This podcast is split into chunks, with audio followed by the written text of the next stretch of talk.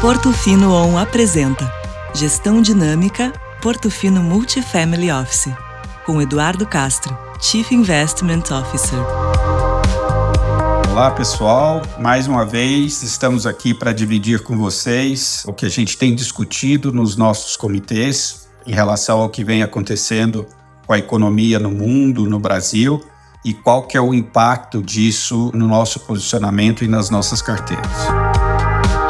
Já faz algum tempo a gente tem dividido com vocês que a principal variável, principal indicador a ser observado para determinar o que eventualmente vai acontecer com os ativos no mundo tem sido a taxa de juros nos Estados Unidos, em particular a taxa longa, a taxa de 10 anos. No mês de outubro, em função de dados na margem piores em relação ao mercado de trabalho e, de certa maneira, em relação à inflação, as taxas de juros longas dos Estados Unidos abriram de maneira significativa.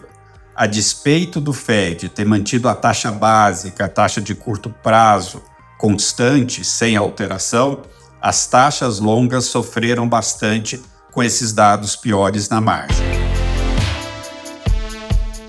Impacto disso nos preços dos ativos, independente da região, independente do ativo em si, se a gente olhar ativos de bolsa nos Estados Unidos, ativos de renda fixa nos Estados Unidos, a mesma coisa no Brasil, essa piora da percepção de risco de inflação fez com que no mundo inteiro houvesse uma reprecificação para pior dos ativos financeiros. No mês de novembro, o comportamento dos ativos foi exatamente o oposto. E o porquê disso? Dados na margem de inflação mostrando um processo de arrefecimento da subida de preços e principalmente dados de emprego, dados de mercado de trabalho mostrando uma potencial desaceleração da economia, fez com que o mercado revisitasse suas projeções de taxas de juros para os Estados Unidos. Antes desses dados melhores, o mercado trabalhava com a hipótese do Fed ser obrigado a continuar o processo de aumento de juros. Com esses dados melhores, a visão hoje mais consensual é de que, na pior das hipóteses, o Fed irá interromper o processo de subida da taxa de juros básica e não está descartado, dependendo de quanto a economia irá desacelerar, de ser obrigado a antecipar o processo de queda de taxa de juros para o final do primeiro semestre do ano que vem. Para colocar em perspectiva essa mudança de humor e essa mudança de visão e projeção do que vai acontecer com as taxas de juros nos Estados Unidos, a precificação da taxa de 10 anos mais recentemente veio de 5% para 4,15%, 4,20%.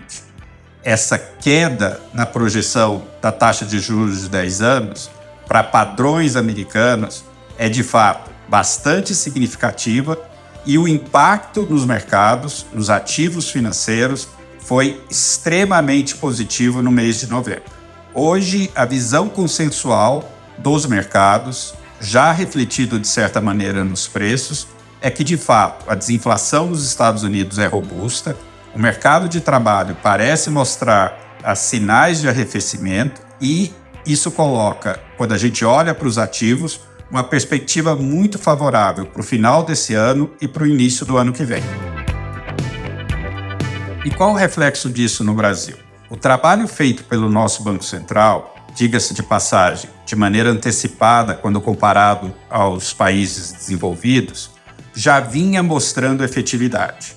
Nossa inflação vem caindo, serviços, que é a preocupação principal de todos os bancos centrais, no caso brasileiro, já vem mostrando sinais evidentes de desinflação, e isso, de certa forma, permitiu ao nosso Banco Central iniciar o ciclo de queda de taxa de juros.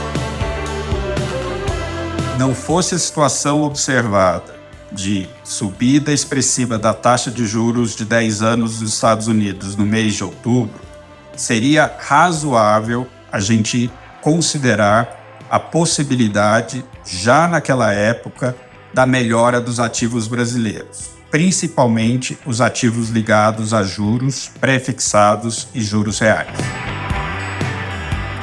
Com a melhora dessa percepção de risco lá de fora, o mês de novembro acabou refletindo de maneira extremamente positiva também nos ativos domésticos, e aí não só influenciado pelo que a gente observou lá fora, mas pela precificação de uma situação mais positiva na economia doméstica e na perspectiva de inflação e juros.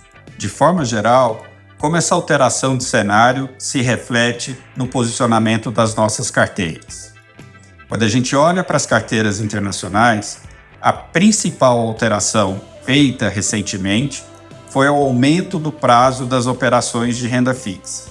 Como a gente trabalha com a possibilidade não desprezível do mercado precificar a antecipação de queda de juros por parte do Fed para o final do primeiro semestre do ano que vem, a gente acredita que ainda tem espaço para se beneficiar dessa queda de taxa de juros e por isso a gente aumentou o prazo das operações de renda fixa das nossas carteiras lá fora. Como ainda a gente não tem visibilidade da potencial desaceleração da economia americana e o impacto que isso geraria em ativos corporativos, a gente preferiu estruturar essas operações via treasuries, via títulos públicos. Dessa forma, a gente evita o risco de abertura dos spreads de crédito. Quanto às carteiras locais, a principal alteração feita foi o aumento da exposição em juros reais. Esse cenário de continuidade de queda das taxas de juros, nos atuais níveis de preços que hoje a gente observa nas NTNBs, que são títulos públicos indexados à inflação, nos deixa confortáveis em aumentar esse posicionamento. Outra alteração importante nas carteiras domésticas foi a redução da exposição em multimercados. Essa redução se deu não pela rentabilidade recente dessa classe de ativos, mas uma vez que juros reais é uma das principais posições dos multimercados hoje no Brasil, o nosso posicionamento direto se dá de maneira mais eficiente e num custo menor. Tudo indica que 2024 vai ser um ano bem mais positivo para os mercados de forma geral. Continuaremos acompanhando principalmente a divulgação de dados de inflação e de mercado de trabalho nos Estados Unidos, mas tudo parece confirmar um cenário mais benigno para os próximos meses. Aproveito essa oportunidade para agradecer a confiança de vocês depositada na Portofino e desejo a todos boas festas e um ótimo 2024.